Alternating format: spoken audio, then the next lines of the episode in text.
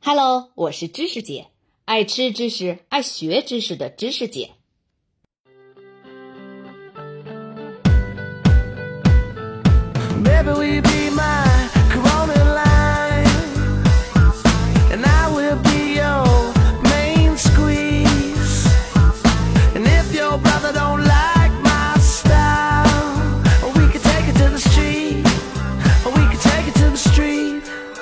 Yo, little girls in the city dress up pretty, go out and get messed up and shitty.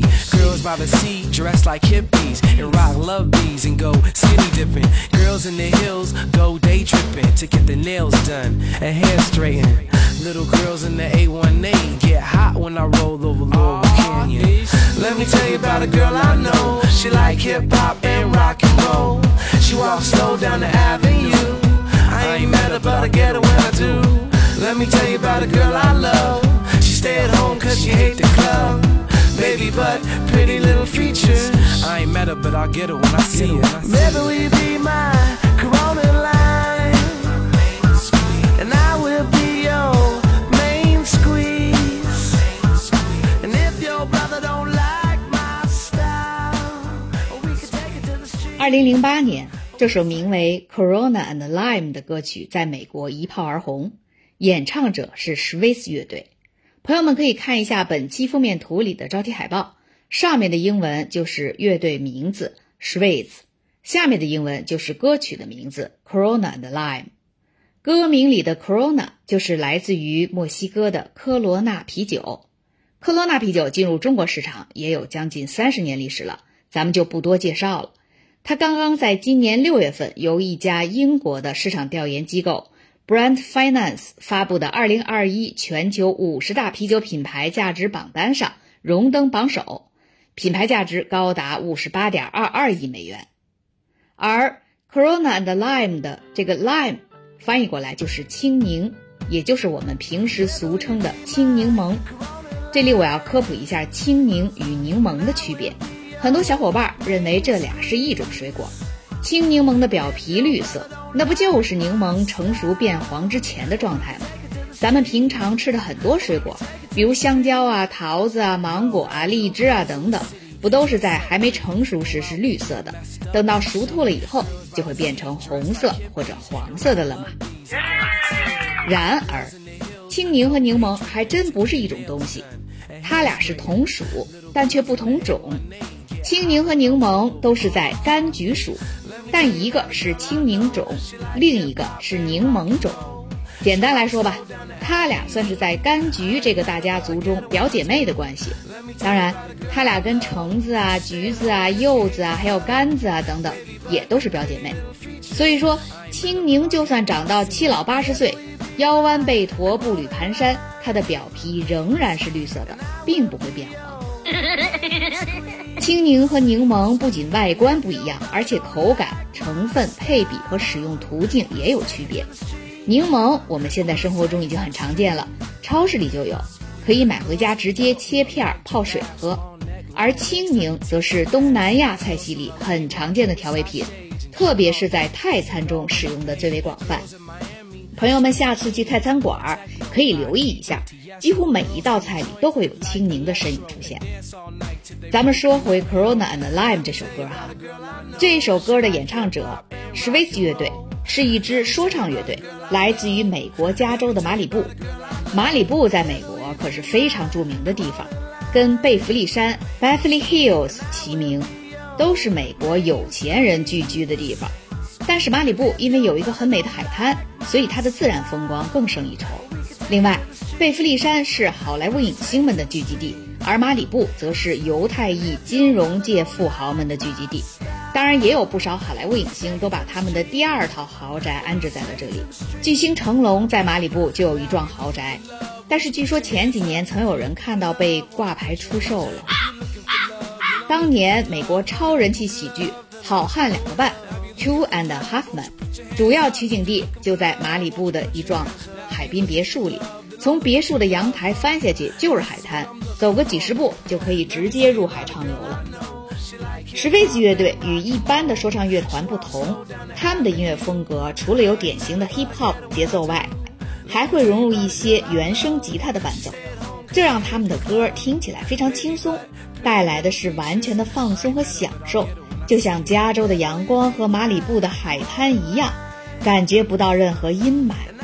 这首《Corona and Lime》也是如此，它的 MV 整体画风清新自然，歌词内容轻松有趣儿，主体旋律朗朗上口。新一代的美国啤酒客们正是通过这首歌喜欢上了科罗娜啤酒带给他们的精神内涵，那种阳光和快乐。科罗娜超越喜力，成为美国第一大进口啤酒品牌，得益于其强大的广告规模效应。这是美国宏观经济蓬勃发展的基础。进口啤酒的广告策略与美国本土窖藏啤酒惯用的什么？球类狂欢呀、兄弟情谊啊之类的营销套路完全不同，他们强调原产国，而且要满足众多女性和非体育迷的需求，刻意与国产啤酒的蓝领形象划清界限。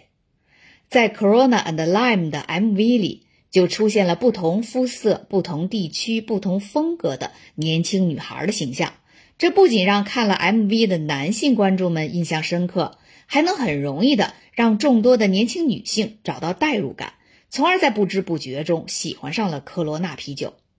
但是这类广告的开销可是不小，在美国，科罗娜、吉尼斯和喜力啤酒每单位销售额的广告成本都超过了行业平均水平。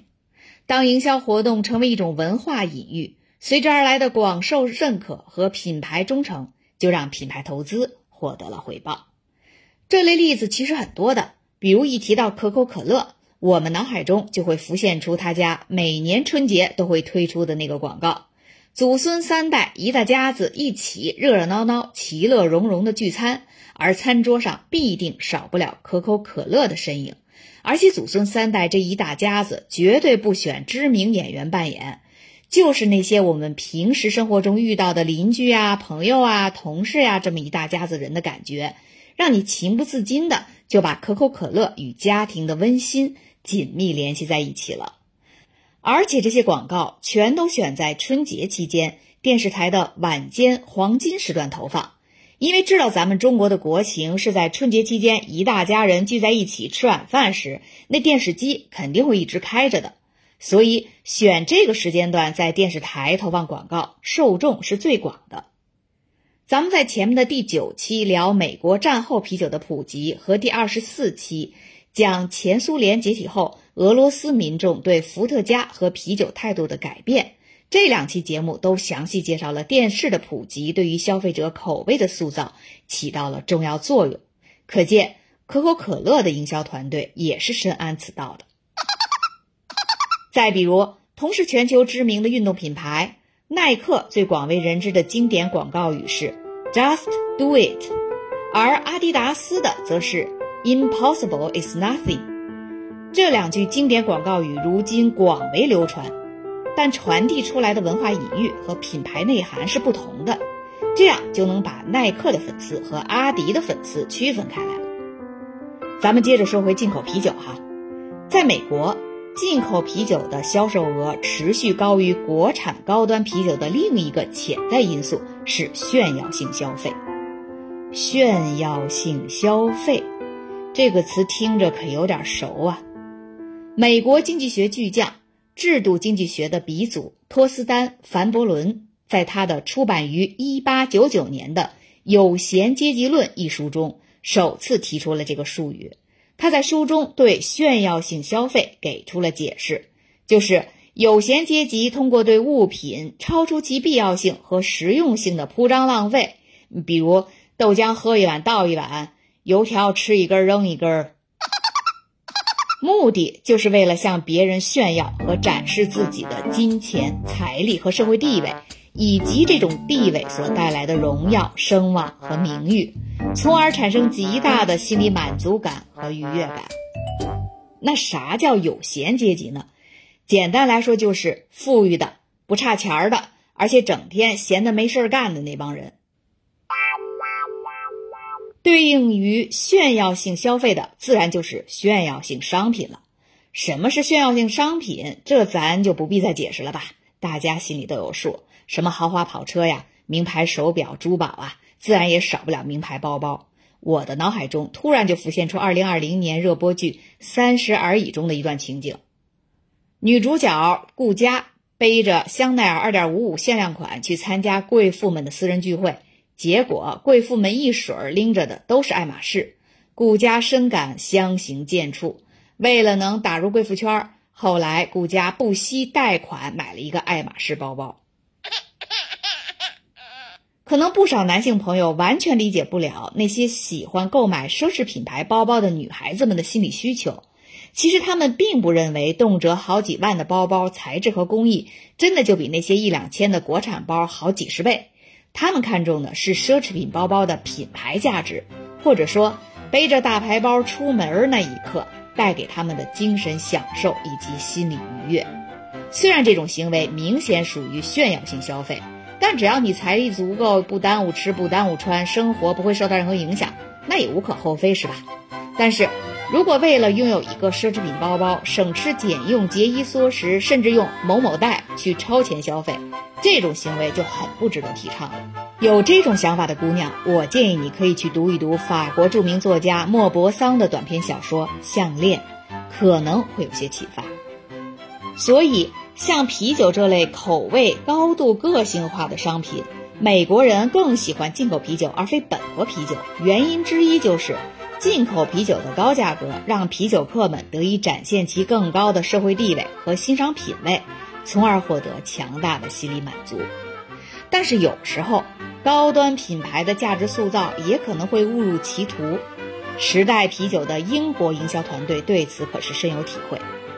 时代啤酒，咱们之前的节目也提到过好几次了。它是原产自比利时的高端啤酒，在京东和淘宝上都有售，价格是国产啤酒的两倍左右吧。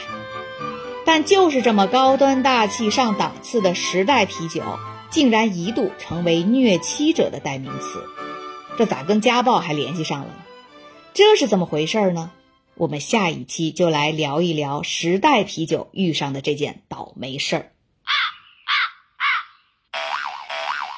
感谢您收听知识姐的节目。如果您喜欢这个专辑，欢迎您帮忙订阅、转发、点赞。咱们下期见。